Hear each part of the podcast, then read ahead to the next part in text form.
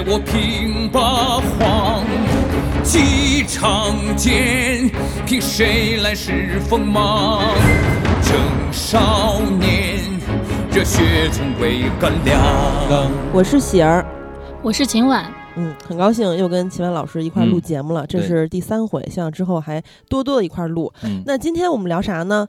就是这个月，呃，月度观影指南的时候。至少是我个人吧，就是说必看的两部，一个是《封神》第一部，另外一个就是《芭比》。本来打算这周也顺便把《超能一家人》录了，但是。实在是太烂了，一想就说 算了。而且那阅读观影指南就唯一不想看两部就是《扫毒三》和《超能一家人》，嗯，结果他就算算了，实在是不服众望，不要耽误功夫，达到了这个比较低的成绩。所以咱们呃把这个《封神》还有《芭比》咱们分成两期来录，然后咱们第一期先来聊一聊《封神》第一部，先给大家报一下这部片子的票房吧。现在是上映了三天，呃，已经是两亿的成绩了。但实际上看起来和它的成本哈，就现在看起来这个成绩也不是很好，而且它的呃，因为它是这周的最新电影嘛，但是它的排片还是没有刚刚提到的《超能一家人》的排片多。嗯啊，这个就有 有不好说，而且《超能一家人》现在上映两天的票房就已经一点三九亿了。对，《封神》是周四上映的嘛，所以它是上映三天了。所以说，其实现在《封神》的这个票房，我觉得可能。还真的不是特别理想，感觉我被打脸两次。我我这打脸两次是从哪儿来的？就是第一次呢，我在那个观影指南里就觉得说，呃，我觉得这个封神可能会扑街。然后看完之后觉得，哇塞，跟我这预期是完全不一样的。这是我第一次打脸。然后当时呢，我看完，然后我就很激动嘛，然后我就说，那这个片子应该会爆吧。结果现在看到票房，发现可能也不会再爆了，所以就觉得二次被打脸。那好像秦晚一直都觉得这片子票房不会爆，是吗？嗯，对，因为我觉得就主要是还是观众的现在的一个状况吧，现在的状态他不是那么好像不是那么期待这样的电影或者这样类型的电影。就原来可能以为就是大家会起码说我要看个大场面啊，我要看个效果呀，啊，我要看一个人多呀，人多人就是这个人海战术啊，就是这这些东西本来是。是好像很大的大片儿哈必备的东西，然后大家可能会觉得这样的话，我才需要花钱去电影院看。嗯，但是现在已经没有这样的一个心理了。就你看《碟中谍》这么大的 场面啊，就好莱坞大片也都很多大场面的，那其实它也没有卖的多好。那其实《封神》这时候上市确实是呃比较吃亏的，就正好处在一个大家对这样的电影的。没有没有太大兴趣的阶段，对，而且近年的古装大片儿都卖的不是很好，而且越来越不好。之前阅读观影指南的时候，我记得阿和就说说，也就是乌尔善能传出这些人以及大制作，那之后再有这样的片子也会比较难了。主要是投资问题，对，投资还是嗯，现在来看不一定能回本儿，嗯，但是。不知道长线怎么样，因为我刚看完《封神》和《芭比》的时候，我是觉得就是《芭比》的票房会肯定会差不少，因为它相对来说，呃，是一部分人的狂欢，它还是相对小众一点的。我是觉得《封神》的下沉应该会比较好，但是我也是说的不对。对这个片子现在看起来不是下沉市场的片子，因为它玩的东西还不是我们原来像就我们。以往造成了我对于《封神》啊一开始这种错误的判断，觉得它会扑街的这个原因所在，这就是我觉得它不会下沉的原因之一。然后当时呢，我也会觉得这个片子会不会因为，呃，我个人我觉得很好嘛，然后我就觉得说是不是会产生一些良好的口碑，去改变一些大家对于曾经的中国的奇幻电影的一些固定的认知。但是发现呢。就是我是网上看了一些大家的说法和声音，然后后面发现其实确实和秦岚老师刚才跟我们说的一样，我也是确实看到很多人都说他没有看到在这个片子中自己想看的东西。嗯，什么东西呢？咱们首先说在这个原著里边的一些神仙打架等等东西，然后包括什么妲己啊，就等等这些东西，它其实是把原著里边的一些呃比较怪力乱神的这些东西做了一定的。呃，删删减吧，而且呢，它又重新说提炼出来了另外一条骨干或者一个主题，而且这个主题其实还是比较，呃，西方戏剧经常会有的，就是弑父的这个情节嘛。这可能就造成了中国的观众可能不是很喜欢的一部分吧，原因所在。哎，其实我这个看到不少人说啊，说它比较西方啊，弑父啊，巴拉巴拉。但是咱们中国由于这个帝王的承袭，嗯，其实一直都有这个呀。弑父，然后还有就比如说哪吒跟他父亲等等吧，就一些神话人物，嗯，他其实一直都有父与子这样关系的。他主要说的是这个主题不一样嘛？你现在这个封神的这个主题，它就是一个纯好莱坞式的弑父，然后英雄成长，就大致这么一个流程。其实我现在看起来，这个整体的感受其实让我觉得，呃，很像沙丘的感觉。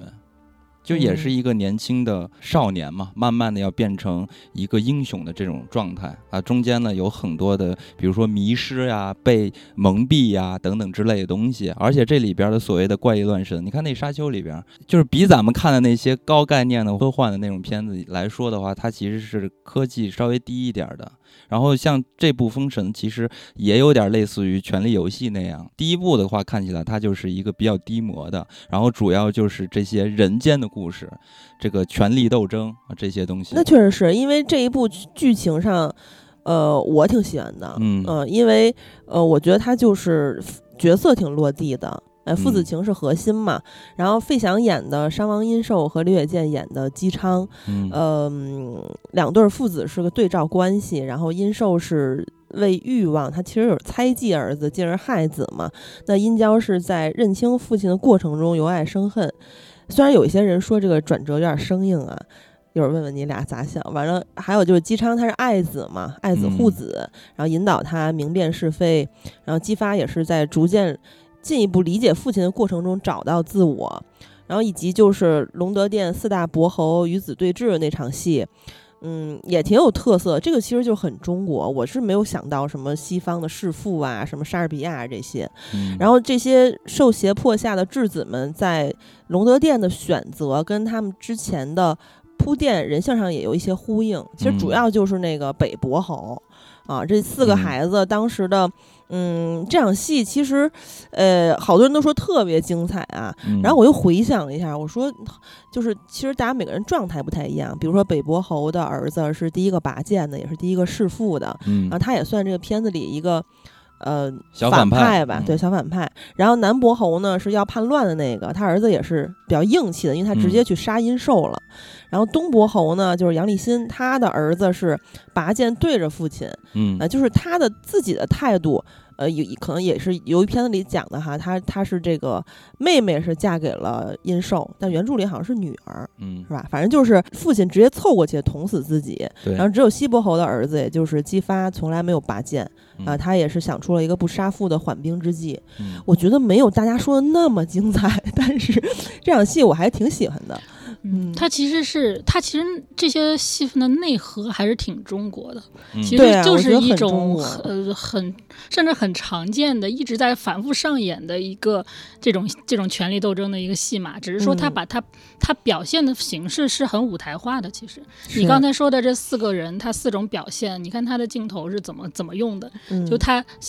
用从这个激发的一个主观出来，激发不知道该怎么办，这时候他就去看别人怎么做，然后然后一个一个的去看他们去处理以及他们的结果，然后哎，这个调度非常的舞台化，嗯。嗯，这个东西就凡是这个电影里面凡是在这个大殿上面进行的，包括前一场弑父的戏，就是就是狐狐妖附体那个他的那个殷寿的哥哥殷启，然后是他他去弑父那一场。也非常的舞台化，你没发现就是高曙光的表演，他是有一种甚至有点戏曲味儿的那种很夸张的那种表那个表情的状态，哎，然后那阵拿着一把剑就哎这么一下，然后就突然就把自己父亲捅死，捅死之后就下去，然后一群质子围着他，他就。他又哎 一转圈，然后把那个人的那个剑尖都削削掉了。他那个剑比较锋利嘛，就是他那个状态非常舞蹈式，非非常有一点点，甚至有点戏曲化。但整体来说，就是他凡是在这个大殿上面的这些戏，包括一些就其他的一些文戏，它很多都是很像舞台舞台剧式的一种表演，跟他的拍拍拍法调度。所以我觉得这个东西是这是他的一个风格特点，但是它的内核。就是大家为什么觉得是像西方的戏剧，其实是因为它比较舞台化。但大家可能现在去了解到的那种戏剧的来源是是西方过来的嘛？嗯。但是但实际上它的内核它讲的故事呢，还是挺中国的。对，嗯。就它其实对于反抗、反反抗或者叛逆、父权这件事情，嗯，其实是有一些怎么说，就是在在人的行为上。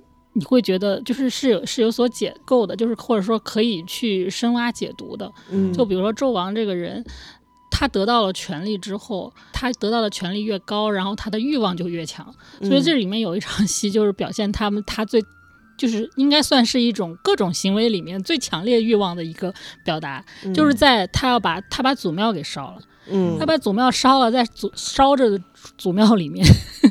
欲火焚身那个那一场，对对对，羞羞的事情，对对，我觉得那个事情好像是一个最亵渎，对。对亵渎祖先，然后最那个什么，最其实最最反人伦啊，这个父父辈这个东西的这样的一种行为啊，最亵渎的一种行为。但是他去呃，他他去惩惩罚这个，比如惩惩罚这个姬昌之类的，他他他用的这种罪名，或者说包括他对他哥哥的。这种罪名其实也是用的，又是你你弑父了，或者说你你反叛了，你叛逆了，你违背君，就是你你作为臣子，你叛叛逆了君，就他其实还是用君臣父子的这个这个逻辑去，就是给他们定罪的。所以说这件事情就非常的有意思，就是在一个权力最大的人的手上，他自己。要去干那些师傅的事情啊，他还去诱惑别人师傅，然后他自己在那里呃把祖祖祖庙祖庙都烧了，他还说什么祖宗。我叫一声，你答应吗？对对 对，哎，那句台词我印象特别深。他其实有个递进的，他先说跟他叔叔说嘛，跟这个七巧玲珑心的比干说，说那个祖宗怎么了？就大概意思吧。原原台词祖宗在哪儿啊？对我叫一声，他答应吗？完了之后再进行叫一声有回应吗？哎，对对对，有回应嘛？然后再烧，然后再去跟那个谁去进行一个亵渎啊，跟妲己进行亵渎。就是哎，你刚才这么说，我突然就觉得他特别像一个。精明的企业家就是那种野心家，哎，我搁这处外面，我各种洗脑。完了呢，我我自己，但是我自己就干的就是最坏的，我干的就是这事儿。但是我外面洗脑，说大家一起就是把这个这帮假儿子什么质子们，要就跟他们假装还有这个感情，或者说是就是以此为名去 PUA 人家。完了之后，他又让他自己的哥哥去弑父。完了，他在外面表现的那些跟他的作为是完全相反的，就很像那个搁现代来说的话，就是什么政治家呀、企业家、野心家呀去做的事情。对，就是说他既他既。干这个坏事，他还要利用这个名义，就惩就惩罚别人，所以就是这个这个东西非常的讽刺，是一个哎很很重要的点，就是你看看这个谁是这样的，政客常见套路。而且其实他在这个原著里面最大一改动不就女娲娘娘这块嘛？然后其实，在片子里面，他包括那些天象，还有什么龟背猎什么的，紫砂父，沉沙君。要化解天谴，然后自己自焚什么的，是吧？然后他其实，在背地里操作那些事情也是，哎，我要自焚啊，我要这个以此为这个为我们大商的臣民什么之类的百姓，但其实他在偷偷研究怎么才能呃自焚不死。比如说，那我觉得是特别大一个笑点，然后申申公豹跟那儿啊，他就飞头术，然后他说哇，你这个法术很不错啊，然后说要有多长时间习得，说我学了一千年，但是你呢？天赋异禀，对，但是学五百年，五百年就够了，然后一脚把他踹飞了，气的，把脑袋踹飞了。那那个我觉得就纯喜剧，就夏雨那个角色纯纯为了搞笑，就是也体现出纣王的虚伪嘛，就是哎，其实暗地里在这儿又当又立。那你们觉得纣王是一个枭雄吗？就这个片子里呈现出来的？其实我觉得，就是他有些东西其实硬设定。嗯，就是说他一来就是他他就是要当王，然后当了王之后，其实他干的一些事情是其实不太合呃我们其实如果经常看一些权谋斗争的东西是不太合逻辑。你怎么能一上来就把这些侯都杀掉呢？对对吧？你你你难道不怕就是他们有一些别的权利或者旁旁旁支的人他就不同意吗？你大臣什么什么反应都没反应吗？对对，就他他干这个事儿有点太太荒唐了，而且而且还外面还没有人知道，就杀完了就还真的。就给他们一个罪名，然后就呃，然后让那个季季昌就出去自成其罪，就好像这个事情就可以就是掩盖了。他这里面就非常简单，就说呃，百姓百姓其实是没有什么面目在的，而且百姓是全相信他，对底层是没有什么面目在，他只唯一只表现了一个，就是他们在造那个。那个台就是他要自焚的那个台，是有无数的这种，肯定是底层的苦力在那里当奴隶嘛，就是只有那个。但是他们是什么想法？他们有怎么怎么去看待纣王？他们是没有任何的反应的。他有一个就是小小的地方表现，就是他们班师回朝的时候，他作为二皇子班师回朝的时候，这个百姓夹道欢迎，拥拥护所以可能那个意思就是说，百姓心里他是一个。就是实战非常强的，就是能力很强的，对威信很强的一个君主。人那会儿还没是君主，后来是君主了。对，所以可能就是他的意思，但他表现确实少。那意思就是说，百姓在心里有威信，所以后来干那些事儿，百姓就都相信。所以他一说我要自焚献祭，然后百姓就相信了这个。于是当纪昌就出来说我什什么什么什么，就是捏造卦象什么什么，他们就扔马片，就是就是这个是一个 非常，他其实是比较。呃，直白的，就是一个很比较简单的一个设计，对，很简略。这块是比较简，因为它可能它重心要放在那些东西上，而且它要营造它的舞台感，但是 它没有设计太多的那种，是对，就是。嗯，就是关系的人物出来，百姓我可以理解，但是你刚才说那点，我在第二遍看完之后才就是琢磨这事儿，觉得太不合理了。就是那四大伯侯，你说他当时在这个隆德殿上搞这些事情，完了之后，哎，你杀完之后，嘣儿你就继承了。但是你所谓的继承，你还是在皇宫里，你还是是你的质子团队里面，对吧？还是一个军人。那人家这个四大伯侯在地方是有地方势力的，那地方的家臣，因为它里面只有表现姬昌的家臣，那当然是忠心耿耿。那其他三大呢？就是你按理来说，人家的家臣。对吧？人家的这个至亲至爱之人，绝对不干。他凭什么什么？你继继位了，然后八让我去了，八就找个借口给我杀了，那肯定是不行的。所以这点很弱智，我觉得。所以我为什么一开始说我强调他的风格是舞台化的，就是他其实是把这些声音简化了，但是他要去呈现那种舞台感，是一种戏的感觉，就让你看一场戏。实际上，可能在呃，比如说现实所谓古代的真实的这种状况中，他可能也杀了那个伯侯，但是他肯定不是用这么简单粗暴的方式去杀，他。可能用了一些什么方式，然后让让各方都都都都 OK，然后就是把他杀掉。就其实这样的故事一直在发生，但是他就是以一场戏，就这样的一种舞台化的这种这种很很快速的这种方式呈现给你。我觉得它就是为了。凸显那种感觉，就告诉你这就是一场戏，这就是一台，这是我们反复上演的一场戏。我觉得这个东西是它的这个形式感的原因，所以就这个我觉得是可以自洽的。对，就就是就是你要是就是你拆开来看啊，你就是觉得这个东西好像不合逻辑，有很多东西。但是如果你跟这个形式结合，你可以。你可以就是想到它到到底是为什么？嗯，就是既用同语言来把它这个事情整个是圆上。对，因为基基本上这里面你看，虽然它两个多小时好像还挺长，但其实里面发生事情都特别快。对，因为本身原著它这个太庞大了，你就不好改，所以它现在它提炼出来这个点，我个人都觉得算是找了一个比较好的角度，也比较符合。就是现代化的一个改编的方式吧。包括我第一遍看的时候，我也觉得，就是说姬发是不是转变太快了？怎么最后一场戏啊，你突然你就，呃，回身你就前面你好像都挺乖的，那那儿突然你就。呃，把这个纣王给架起来了。但是我后面再看，我就开始找他到底转变的是哪个点。嗯，然后我就我就可能再再看的时候，我找到了，只是说这个时候就要说演表表演了，就是可能他没有太去演出来，或者说可能有其他的戏他剪掉了，所以就没有办法，就是因为他比如说。他他要去烘托，比如说结尾的一个高潮那场动大的动作戏，他有些东西可能他必须得很快，他得过去，他得而且他得有悬念，他不能之之前就告诉你，其实技法已经有改变了。那那你那你拿一个人头上去的时候，大家就知道那是假的了，对，他就没有那个反转了，所以他可能为了保这个反转，那前面他可能是不是有一些他转变的东西，他就要去省略掉，所以他就是就导致这个东西就。巴拉巴拉很快，但是其实可能在中间包，其实就是从那场要求他们弑父的那场戏，嗯，激发其实就已经变了，就是他已经要去想想想办法了。对对，那我的疑问其实不是姬发，是殷郊，就是你殷郊不就是还挺清楚的吗？就一个冲动的人 的王子。我觉得他的转变是从他这个尊敬。是吧？爱戴的父亲啊，甚至说那其实当时特别搞笑，那首映礼那是一笑点啊，对啊，对，说请父王传位给我，对，此刻马上传位给我，我带你去自焚。然后那个谁纣王说怎么回事啊？就是他本来就是欲壑难填，然后他就开始怀疑他儿子什么巴拉巴拉，怎么敢说？然后总之他那个时候就是非常的爱戴尊重父王的。然后后来就我觉得到他一系列的认清父王的面目，我都觉得可以接受，但他就想杀。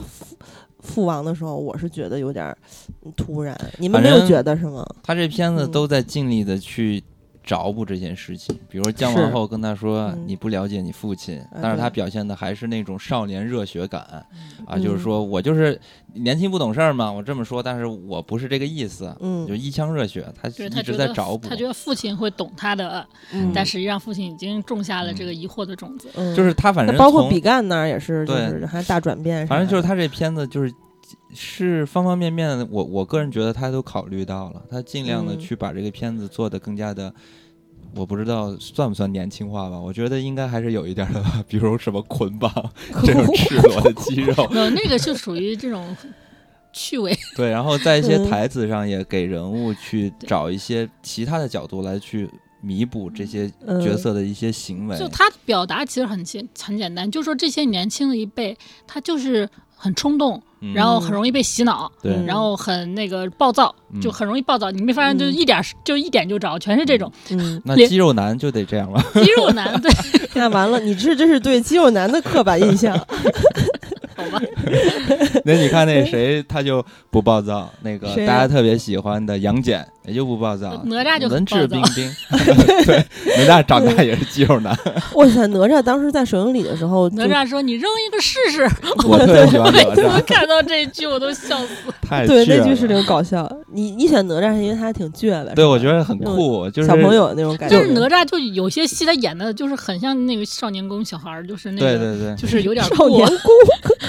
就是小倔。我以前发明过一个词叫“少年宫演技 ”，什么意思呢？就是你小从小从小就在少年宫里培养的，培养你，然后就是演，就演出来就说话就那样啊，就是那种主持小主持人，小啊，就是那种东西，就那种那种演技，就是那种表演，就是少年宫演技。就这小孩儿还是就他不够自然，他有点过，他有的有的就是念念词儿啊什么的。我可能有一种，就是我觉得这个哪吒就很像魔童里边哪吒。啊，是这个很因为以前有时候有有一些哪吒就是故意找一些很漂亮的小孩来演的，对吧？比如吴磊，比如宋祖儿都演 都是很漂亮的。芭比娃娃不是芭比娃娃，就是对，就是哪吒娃娃嘛，是娃娃脸的都是。是，对他这个就是属于不是那种长得很。很漂亮的小孩，嗯，然后那个我们身边也有朋友，就是非常喜欢姬发的那个演员的长相，就是小迪，就是我们那个朋友，呃，他在这个热烈的首映礼上看到姬发了，姬发就是也出席，然后他们都得发言什么的，然后说就是现场还偷就是拍了他一张照片，然后完了结束了之后去找他合影，啊，我就看那个姬发，因为我第二遍的时候跟你看第三遍时候一样，我在想。就是其实有点闲的，就想哎，这到底是姬发帅还是殷郊帅？就是我我我觉得很难，对我来说很难。然后后来我当时第一遍我觉得殷郊帅，然后第二遍姬发，然后再加上他要发给我他那个姬发真实生活中的现代就是打扮的那个照片儿哇，我觉得这这人长得 真是挺洋气的一个小伙子，也很阳刚。就是他他为什么被选上？我觉得是因为就男主角还是不一样，就是他眼睛。长的就是他，他眼睛虽然那种感觉细长，也不是那种大眼睛，但是他眼眼珠特别黑，就比较大，瞳仁比较大，比较亮眼睛，比较比较，就是有的时候你那个光打的不是很那个，就是平面的时候，你会觉得就他眼睛里头就是黑的部分特别特别占比占比比较高一点啊，就是他是那种感觉的。是，呃，但但是我是觉得他那个现代装更好看，就就反正他俩当时那合影到时候上线，我注意到他其实就刚我说的，就是呃，当时还在就是刚选角，然后在那训练营的时候就看他的视频，就那个时候就能骑马射箭，就觉得挺帅的。是，所以你喜欢这个片吗？这个片儿我有一个心路历程，就是其实我因为你看的是我们之间最多遍，多遍，因为我看了三遍，对，就我第一遍是本来说的就是。朋友叫去就帮他采访，然后就先去看片了。然后我就很，我一直就很期待这个片儿。我倒跟金刚不一样，金刚可能一开始以为他可能是个烂片儿，但是我其实。封神传奇，封神传奇那种，对，但因为我一直觉得那两这两个片子，就是这两个项目的不同点，就是因为那个好像一看就是堆起来的明星啊，堆起来的，就然后然后他的。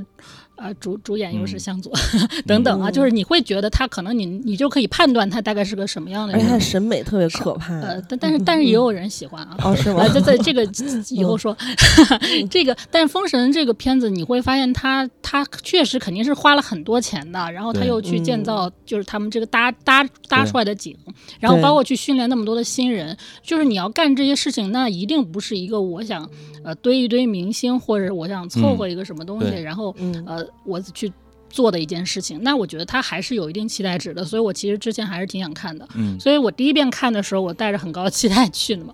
然后我第一遍看完，我其实就沉默了，我就不是特别喜欢，因为其实我也有那种想法，就是尤其我带着一种预期，就是我特别想看的一点是什么，就是我特别想知道他怎么改编，就是女娲跟妲己的这个这个这个关系，因为我我是觉得《封神演义》原来的那个原著里面，让最让我。当年小时候看的时候，最让我震惊的是，原来。就是原来是女娲派妲己去去祸乱大商，然后你那个最终妲己回来了，他还把他给杀了，说你你害人太多，我没让你害人。然后 然后我特别震惊这件事情，然后小的时候就留下了非常深刻的印象。哎，我插一句啊，因为其实那个原著里面不是殷寿在女娲娘娘庙看到她的画像，然后题诗，就是其实是因为不尊重女娲娘娘，女娲娘娘生气了，派狐妖去惩罚嘛，就是妲己。然后当时还有三个狐妖选了。这个他去啊，但是我其实原来我看到这个原著的感觉也是。就是怎么有点小心眼儿，对大神。对，就是我 觉得一个神也是可以这样做，因为我我我肯定看《封神演义》这个原著之前，我应该看的是中国通史之类，就是我看了先看的是历史的，就是一些讲述。然后我觉得那不是这样的呀，然后怎么是怎么是那个一个大神，然后派一个妖精去去干这些坏事儿，然后你最终还把他杀了，你这不是那个过河拆桥吗？是，对吧？就都有这种感受。然后我觉得这个里面其实女娲就是相当于这个这个《封神封神演义》的。这个这个世界里的世界观里的一个最高权力者，我觉得是他，所以我特别想看这个片子他怎么表现这件事情。结果进去一看，就完全没有，对，就完全没有。我这个就是这个期待落空。然后我觉得他把妲己给改的，就就就是把它改成一个完全是只是说我为了报恩，然后我就我就来帮助你，但是我没有去主主观的去。就是直接去干那些坏事儿啊！我只是说是帮助你，然后更更坏的是这个男男人。对，当然后面乌乌尔善导演他自己也解释，就是说啊，我这样改是因为我我是不不同意那个红颜祸水论，所以我不能把妲己再写成一个红颜祸水。于是他这样改，但是他这样改了之后的一个效果就是，我感觉妲己好像又没有很强的一个个人的那个啊特别主动主动性很强的那种表现了。虽然虽然可能就是我报恩是一个我主动性的表现，但是但是可能更多的事情它可能只是一个附属的一个情况在那儿，所以这个其实是一个矛盾，就是我到底怎么处理一个这个女性角色，好像这这点我也没有想想明白。但是我其实我是后来再看了两遍之后，我能够理解，我就能够理解到这这个改变其实可能也是有挺多人喜欢的。但我第一还挺喜欢。对我第一遍看，第一遍看完的时候，我就是有一些这样的失，就是一种失落感。嗯。然后我觉得他的改编就是我说不出来好不好，所以我就可能就沉默了，我也就不知道该怎么想。但是我后面就是看第二遍看首映的时候，应该是跟。就是喜儿应该是同一场，同一场，但是没有发现对方，还，没有发现对方。但是就是那一场，那场就是本来跟我说是去影博看 IMAX，我想肯定是去那个激光大厅嘛，结果去了发现不是，是一个小厅。然后那个厅呢，音响还特别差，然后那个就是银幕，也就是这个效果也有点模糊。所以我其实那场属于就是你看特效这种东西是有点难受的。那不行啊，对。然后到然后看了之后，看这声音是闷的，你知道吗？然后当时，但是我。嗯，就只能只能看嘛。那看，因为我已经看过一遍故事了，所以我可能第二遍看的话，我会更注注注意一些细节了啊啊！我就发现啊，他这个镜头，或者说他这场戏他是怎么调度的，然后他有他这样设计是什么，然后我我可能再去，我我就可能做了很多的思考。然后到第三遍的时候，就是因为那场不是放的不好嘛，然后又给了一场就是 IMAX 真的 IMAX 的，就然后我就就就就。那天那第三次看，我的心情就非常的放松，就没有什么压，就是没有什么包袱在那儿了。我就因为我就全看过了嘛，然后我什么剧情人物我都知道了，然后第三狂看细节了是吧？然后第三遍我就是很幸福的在那儿看，就是可以磕磕糖啊，然后看看帅哥呀，就是看哎呀，然后然后我在想这这两个帅哥哪个更帅？我 我也在想呀，我第二遍也在想这些东西，然后我就就比较有趣味了。然后第三遍看完我就会哎形成一种很很很好的乐趣了。当然第三遍我看的时候，我特意带我老公去了，因为他是一个普通观众的参照物、参照者，所以就我也想知道他的他的想法是什么。他喜欢吗？他不喜欢。他出来跟我就我就问他，然后就一路吐槽。就他其实就是普通观众，我的想法其实跟我之前看第一遍的想法可能有点接近的地方，就是说他不明白为什么你要改编这个原著。嗯，就说你可你可以改，但是你得改的可能。好玩一点儿，或者说你这个事儿能不能是我没看过的呀？或者是有一些惊喜的呀？他没有找到这些东西，然后他又觉得，那你既然如此，你还不如改一个，呃呃，就是你不要改，就你还不如就按照原来的拍，呃，可能也是一个符合他预期的东西。呃，那可能尤其在于他们他们的认知，可能是觉得，呃，一个商代的商朝的那个。呃，比如说一些颜色呀，或者说一些那个，就是就是军队他们的铠甲什么，就是他觉得那个东西太华丽，呃，太华丽，可能是有点西方，就他们认为的是一种西方式的一个这种战甲的一个形象，包括那个一些宫殿的内饰啊等等的，一些人就是大家的这个服装啊装扮，他们会觉得这个东西不是商代的，因为他们的脑中想的是小时候看的那个《封神榜》的电视剧，那个是拍的，就是那个的里面的服饰什么的是比较。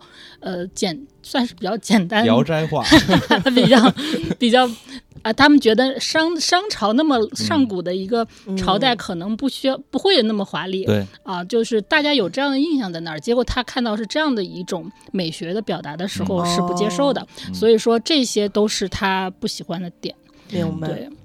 其实我跟你们俩不一样的地方是我没有带着任何的期待去看，就比如说你可能有一个预期是原著来的，然后你老公可能有一个预期是原来的电视剧以及原著来的，但是我没有任何参照以前的这个。我我完全忘了，因为，然后而且呢，就虽然我不是冲着看热闹不嫌事儿大去的，因为金刚可能有点啊，因为他是觉得可能是烂片儿，对，但是我本来是带着预期的，就是我那个预期是我希望他能够拍出国产的神话史诗大片儿，我自己看的观感是，我觉得他确实达到了我心里那个呃。想象啊，而且我觉得他没有在这个神话史诗大片里面有什么对标的可以参照的电影，就是国产电影。然后呢，关于妲己的那个，就是他其实改编了之后，我同意，就是他这个角色可能有点工具人的感觉，就是他不那么丰满。但是呢，我还是挺喜欢妲己的，为啥？就是。呃，首先他不是俄罗斯人嘛，然后好多人一开始担心，就是说怎么让一外国人来演呀，我会出戏。那我是觉得没有，而且我觉得演员很漂亮，而且这个演员演的狐妖，跟我以往看到的中国影视作品里面大部分的那个形象吧，就是比较妖艳的浓妆的那种，是不太一样的。他妆比较淡，但是仍然是有柔媚的妖气的。然后在殷寿的面前，也由于你说的那个原因，他是报恩的状态嘛，就是他的人物设定改了，所以。他经常透着一种诚挚单纯的感觉，就是他相对来说比较清澈。之前乌尔善也也有说，为什么选角就巴拉巴拉选选，最后选出了纳然，就是他要能够接受两年的时间就绑在这个电影里面，然后要培训呀，然后眼神要清澈一些呀，但是要又又要比较漂亮啊，就是他，我觉得他最后塑造出来的是他自己想象的那样，也是我觉得我挺喜欢那样。他主要是。相对之前有些区别吧，然后他这个片子不是表达的是，就是乌尔善在映后说那些话，什么呃福祸无门，为人自招，呃这这些，然后他当时有说说我很尊重女性，然后其实我是觉得就是这跟尊不尊重女性，对于人家来说，可能人家想表达这个，但是对于我作为一个女性观众来说根本不重要，我也没有感觉到，就是因为他这角色确实是比较工具人的，但是我觉得啊，就是如果你把这个。我个人觉得，就是把妲己还拍成那种红颜祸水的状态，就比较不符合现在的时代语境和大众意识的这么一个选择了，是有点过时的。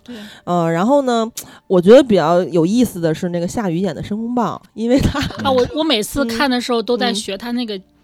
编纸是吧？各种这样的，好像就是做法的时候是吧？我就一直在哎，对，因为我觉得可能全场就是因为那是媒体人场吧，可能我觉得可能只有我一个人没看出来那是下雨，因为我对这片子 的那个前期了解也没有太多啊。反正我觉得他那个法术的呈现跟之前电视剧是很不一样的，比较像就是节目里之前老老老聊那个泰国恐怖片嘛，老提那个。就就飞头降啊，飞头降 就特别搞笑，但是不吓人的那种，有一点儿那个 B 级片儿的感觉。然后它那部分的特效，我觉得做的还还可以，因为它那个飞头术是需要跟大殿的环境相融合的。然后以及就是哪吒跟二郎神的法术，我觉得也做的还可以，尤其是那个冲出大殿门的那一刻，呃，看预告的时候。就觉得这一幕还挺帅的，正片里面也是同感吧。但当然就是看预告的时候觉得，嗯，雷震子的特效特别可怕。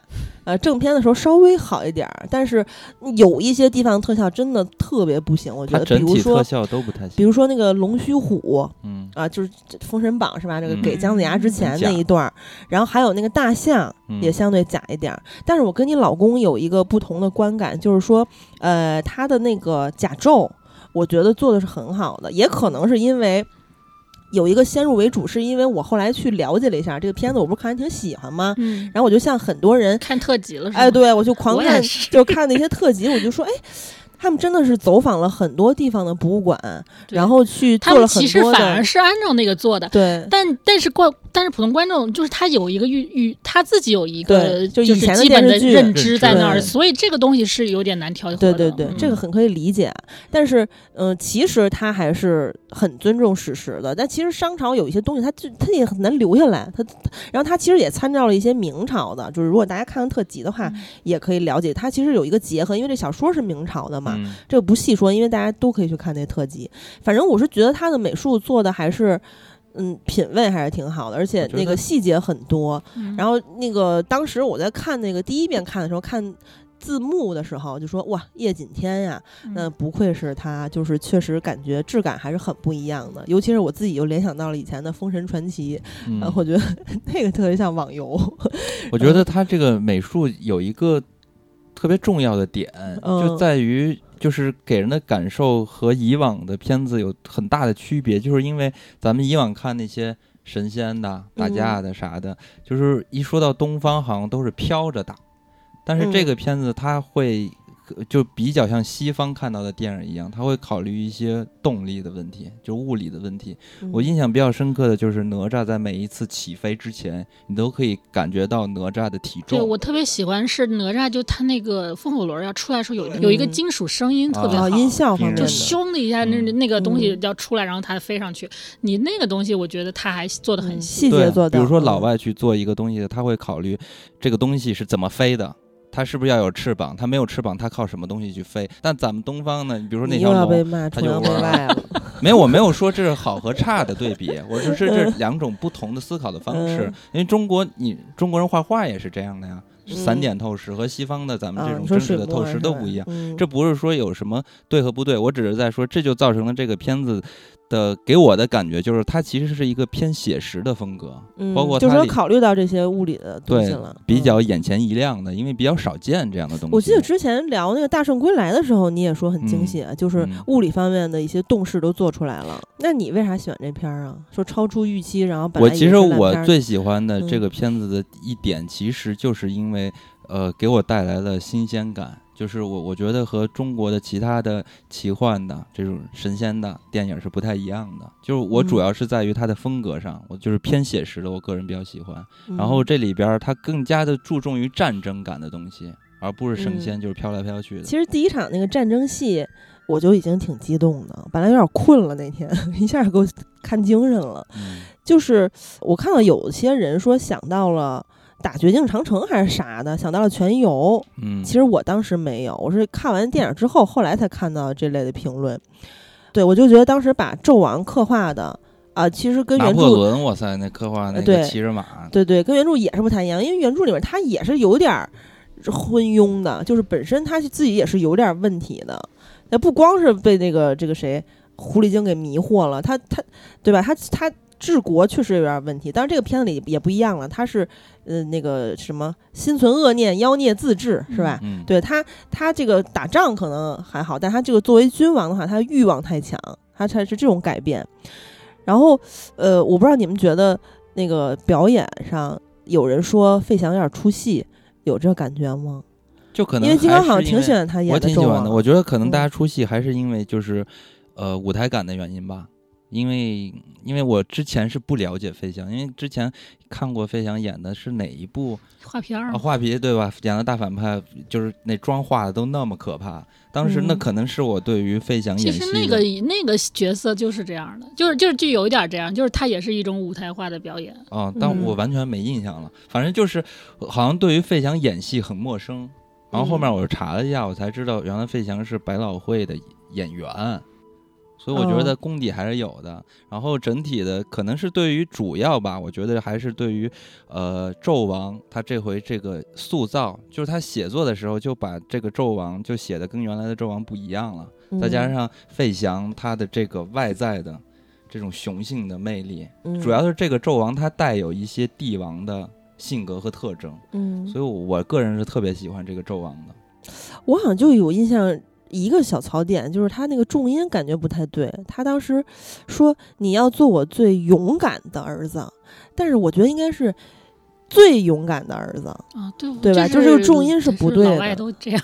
哎，我我其实国产的电影和电视剧也经常不对。我我我可能有强迫症，我老嗯我老是就是瞬间发现这一点。就有的人可能就是比如二姨吧，她看电电视剧就老看这人腿长腿短，我以前 我对这个比较敏感。我以前一直都不知道费翔这个普通话还能听出一点老外味儿。我对，我以往一直以为他就是一个中国人一样的说话。是还是能听出区，别的。现在没想到他说话是这样的，但是刚开始还稍微有一点觉得说，哎，怎么怪怪的？但看看看嗯好像没这种感觉了。嗯我觉得他整体的表演，我觉得特别好。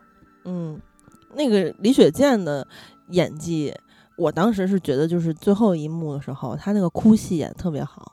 我觉得他在演一些，比如说什么那个吃儿子肉饼那个那个时嗯候的时候，以及最后一场戏的时候，就是他是比那个就是剧情本身的好还要好的那种好，就是看我觉得他主要很心焦。他确实演的好，但是这个嗯角色没有太大发挥空间，所以我嗯没有特别惊艳。那你们对其他人的演技有什么觉得是亮点或槽点的地方吗？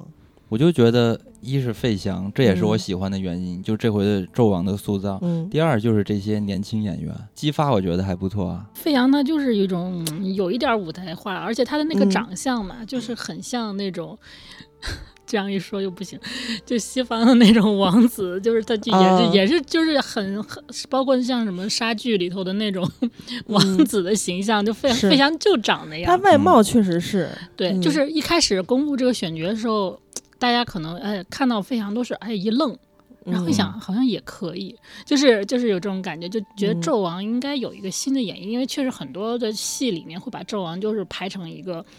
啊，特别那个呃猥琐的啊，嗯很多是这种吃葡萄，我现在脑满脑子都是那个 凌雪吃葡萄，演什么董卓什么之类的，都是这种形象。反正就是呃对，就这种形象。但是历史上的呃，就是商纣王其实是有一个记载，就他其实就是一个挺就是孔武有力的，嗯然后一嗯个其实还挺强壮的一个君嗯王的形象。嗯所以就是选他，就从这个层面上是比较合适的，然后也也是比较有惊喜吧。就像刚刚金刚说的，就是我会觉得这个就是我看起来是有意思的，而不是说你又是找了一个就是我们都见过的或者常、嗯常见的这样的一种拍法，呃，找或者找的这个演员，然后像。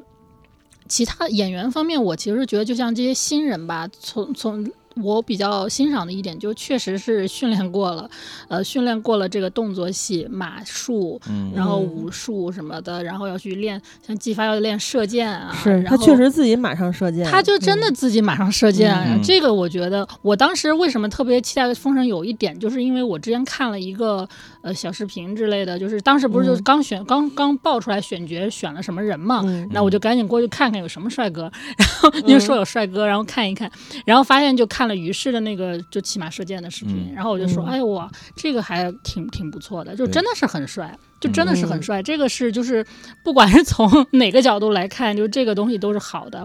那我觉得虽然他可能是很花钱、很烧钱啊，嗯，训练这些人，然后当到了这个电影里面，你看到那些镜头的时候，你是觉得。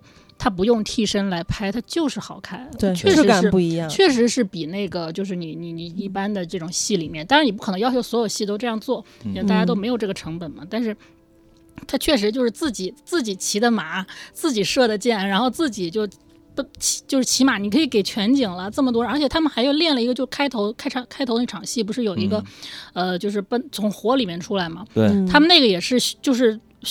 就测试啊，训练了好长时间，真的是自己跑的，而且马要那个蒙着眼睛嘛，马也是真的蒙着眼睛，然后从那个火里面就是那么跳过去，就是得拍那么一个镜头，那个镜头，哎，就是这么一点点练出来。我觉得这个东西 真的是挺，就是你又觉得它烧钱，然后你又觉得，哎，对你这个就是效果好，这个就是效果好，你就是好看。对，当时激发在这个火海里面，他的马有一个扬身的动作。那一幕我觉得真的很帅，就是就是就是我说大片儿啊，这个片子就拍出这种战争感，我就喜欢看这样的戏。然后我觉得你看他，呃，普遍大家看完之后都会有一个比较呃相似的感受，就觉得纣王不错，激发也不错。我觉得这两点，如果说大家都能觉得说不错，我觉得对于本片来说，就算是一个很成功的，或者说很好的做到的一个方面了。因为本身这个片子它。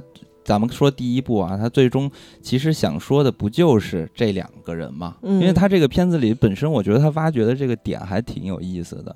因为，呃，他主要说的是质子这个概念嘛。嗯。但是这个质子，我觉得。我也不知道他怎么想到这个点的啊，就是这个质子它挺复杂的一个事情，就是里边有很多不知道谁是我的爹，对，就是 比如说到底谁是我的爹，然后身份认同的问题，呃，对，而且还有就是说这个质子还是当年这些诸侯送到朝歌是吧？然后呃还算是人质的一部分。然后又被这个纣王培养长大，那到底谁是他的亲爹？啊，不，不是说谁是他亲爹，到底谁是他更像他的爹？对，更意义上的爹，对吧？然后后面呢，你又发现他除了说啊，这些孩子都被纣王培育成或者训练成了说，呃啊，纣王你才是真的我的爹，甚至说你都是我心中的英雄。但同时呢，他们因为这是一个帝王的。呃，构架，所以说呢，他们除了这个父子的关系，还有一层，还有一层这个对臣子的关系。嗯，就这个，哇塞，这个很很有意思这个概念。然后后面他就不停的去挖掘这个事情，然后最终呢，就把这个故事就拍成了这一段人物关系上，然后不停的去找这个戏剧的冲突。然后我就觉得这个挺好玩的，也他其实开头就很正，就是有点。呃，让人很很很惊讶的一个那个一个戏，就是一个处理，就是开头这个苏全孝要去自杀嘛，对，然后然后他不敢，然后这个时候这个殷寿就过来说，呃，你是我的儿子，对，就说你是我的儿子，所以你才能有这个勇气，有有有这个勇敢。然后苏勋孝就自杀。就一般来说，你你跑过去温柔的跟他说你是我的儿子，是不是就你不用死了？对，就是大家第一反应可能是这种，我第一反应也这样。然后后来我慢慢就理解他为什么要这样说，就是他他是比他这个洗脑程度，就是比那个你是我的儿子，我就放过你，这更深的一层，是因为你是我的儿子，所以你要有这个勇气。对。然后苏勋孝认为啊，原来我我是这是一种荣耀，我是你的儿子，所以我才应该这么勇敢。于是他自杀，这个东西。就更比那个一般的你纯就只洗脑，对你好像养一个小宠物一样，更更厉害。就是你这个洗脑深度深度 PUA，而且那个小孩儿其实他当时还有一句台词也很有意思，因为他可能也在反复的有一种模糊的，就是他不。没有办法确定，然后最后是纣王又说了这句话，他才敢于杀。他当时不是在那个城墙城墙外，父亲不认识，对，喊他爸，然后他他爸就射了支箭嘛。他说：“你看这么多，射了一排箭，射了一堆箭。”对，然后然后他就说跟纣王说嘛，说这个我跟我爸多少年没见，他认不出来我。然后纣王说：“你是我儿子啊，什么就鼓励他死，就这种。”嗯，我觉得这种细节上，就文戏上，我觉得处理的真的还挺挺有意思的吧，挺耐能看。看得下去的，所以我觉得一旦就是说你能把这个戏给看进去，我觉得你就能找到乐趣。是，所以我看了三遍之后，我就我的评价会升高很多。嗯，而且其实就是他当时射箭的那一幕，就是啪一排箭的时候。我有一个代入感，哎，那说明我也是有点预期的。其实我想到原著了，就是我当时想到张艺谋了，不是，就是 英雄，就是那个剑的声音，哇，嗖嗖嗖的，就是非常有真实感、临场感。反正主要是不是因为这个，是因为当时那个苏护在那儿站着嘛，是吧？完了，咵一射，就是让我想到就是原著里面苏护的一个。形象，他是文武双全，为人正直，而且是诸侯中的四大君子之一。大家对于他的品行都是非常的拜服的，而且甚至他反的时候，就说：“妈，老子不给你把妲己给你。”然后就骂纣王什么的。大家都说都不知道原因之前都说：“你怎么可能？他怎么可能反呢？”就说是原著啊。但是就是他当时射那一排箭的时候，我就。就觉得哦，但他他他不是因为就是不认识他儿子了射那一排箭，就是说我坚定表明我的立场，警告你射那一排箭，就是非常小的细节，我这是我自己个人的点。然后还有就是我当时看的时候有一个悲剧感，就是。呃，冀州苏轼永不朝商嘛，啊，就是甚至他们家的这个，呃，对，就是整个 不是苏轼是氏族的氏，电影里的台词嘛，就是冀州苏轼。然后呃，这些呃，他爸爸，尤其是他大哥死之前，就是跟他说什么巴拉巴拉说这番话。但是呢，就是而且所以后来大家也能看到，就是妲己其实他不是自尽了嘛，但是后来就是被狐妖附身了，那其实就是。就是外化上表现，就是这一个永不超商的这个氏族里面的女儿，哎，还就是献身给了纣王。那其实那个灵魂又不是他，其实他妲己的本人的命运是非常悲剧的，而且 就是他父啊什么兄啊，在天上看的这个要求，然后就是规训，他就死了嘛。对我，其实我觉得电影里给我的感觉就是他那个表演的细节不是完全是规训，就是他自己身上也是有一股。那个刚硬的劲儿的，对，就是他就是自自尽，妈老子就绝不那什么你。但是他这个角色又是吧？就后来那些，我觉得是很悲剧的。其实我觉得妲己她这个角色也挺合理的，嗯，因为她其实到现在看起来，就大家也会觉得说什么工具啊存在的这个意义啊，你就是被附身之后的妲己是吧？对，因为她本身其实就没有妲己这个没有苏妲己了，就只有那只狐狸了，是对，所以说她在表演的外在的。就是体态什么的，你都看见他就是一个动物化的表演。对，所以这是我也喜欢他表演的地方，就是他从有一，就是他刚刚亮相之后，他有一个从爬行到站立的一个姿态切换，就是面对那些质子以及太子的时候，我觉得他演的非常好，就是那个动物性演出来了。嗯啊，然后还有就是他拍的也不错，那段戏啊，对，就很妖拍的。嗯，然后还有其实还有一个小点我挺喜欢，就是雷震子那块儿。就是还是让人喜欢吗？不是，不是他的外形啊。但是我也看有一些人就是呃，在特辑之类的地方就说雷震子其实也是很遵从原著的。巴拉巴拉，就是这个我其实是对他外形没有感觉，我还是觉得很割裂的啊，就割裂就是是在对特效这方面。然后雷震子那点是当时。嗯，电影里就给了笔墨也不算特别少吧，就是呃，姬昌当时在那儿就说说不要弄死他，嗯，就是他那个意思其实就是种无不好，培盖在人嘛，嗯，啊，就让我想起来哪吒之魔童降世了，因为我也非常喜欢那部动画电影，他不是也是在讲这个吗？其实我都要在想，你比如说这个。哪吒到时候和他爸的事儿也涉及到弑父。我感觉他不讲了，哪吒已经就这么出场了。对，哪吒已经拿着他的这个混天绫跟那个对，嗯，就他已应该已经是变过了，完成版的，是完成版，已经闹过事儿了。反正这个片子就是很多人都在说嘛，就是我我说的是喜欢他的人可能会出现一种声音，就是说他好好像是突破了中国的史诗奇幻大片儿。这个概念对我来说，可能我也觉得是这种意味，因为我觉得这个史诗感，我觉得主要来自于一是它的那个风格感，就是比较写实化的，比较注重战争感。还有一点就是非常重要的，这也就是说到了一个剧作模式非常重要，就是英雄成长，嗯，因为表现英雄成长之路的这个模式。然后，所以我觉得这也是让这个片子找准了。可以让它实现，或者说塑造这种史诗感的一个原因所在。而且我现在是，确实是挺期待第二部和第三部，想看一下。尤其是看了第二个彩蛋，我才看到那个魔家四将出来的时候，我靠，那么大，简直太帅了！真的太帅了，巨人嘛，是。关键他那么大吧，他还像是一个人，不像是一个怪兽的感觉，所以这个就造成了，就还是说到了他的这个风格还是延续下去了。嗯，我个个人是挺挺期待第二部的，但是对，就是他那个。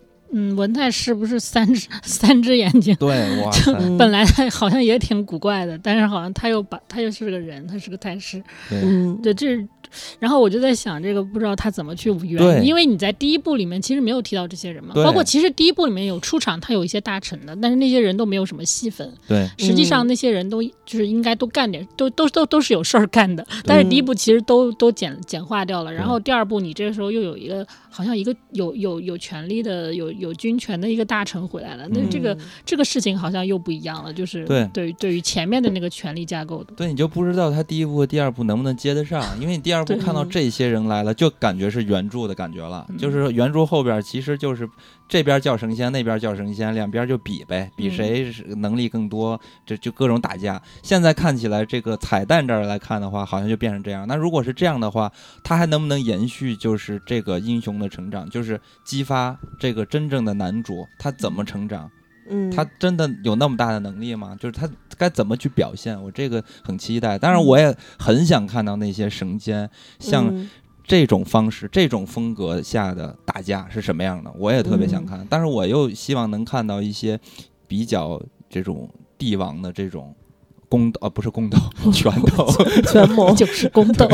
其实，其实刚才秦婉说到这个不太一样的一个纣王的形象，还比较喜欢的时候，我还想到了宫斗的那个《甄嬛传》里面的陈建斌演那个帝王。当时选角出来之后。那个原著粉都不满意嘛？啊，对啊，后来就是对甄嬛都不满意。后来对于大局又是非常满意的，就因为他是不特特别不一样的一个。对，他是按照雍正那皇帝来演的，人原著是原著的那个皇帝是吧？就其实不一样。对，那咱们其实聊的也差不多，反正也是说到哪儿就是哪儿。当然了，应该还是我们三个人可能还是比较想接着往下看的。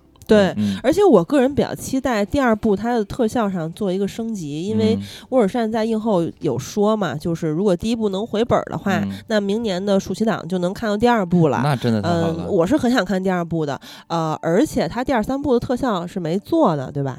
啊，就是，但我听说它第二部应该是做完。哎呀。不知道他可能故意这么说，就是反正其实我是挺希望快点看，因为我怕我到明年可能这个热情会比较比较减降降降低很多。那如果做了，我就有点失望，因为我希望他第二部就是，嗯，因为大家在看完《流浪地球二》之类的之后，嗯，就尤其是《流浪地球二》啊，你会对中国特效它有一个。质的提升的认知，那我希望就是这个《封神二》里面的特效也能对。其实其实我感到，我就想到一点，就是大家对《流浪地球》那么就是那么喜欢，然后这么去自来水，就是这么推崇，它也是有代表中国的这种技术啊、特效等等。嗯。那当年这个郭帆去参参观这个《封神》的剧组，可是非常羡慕的，就是他觉得这个才是真正的工业的东西。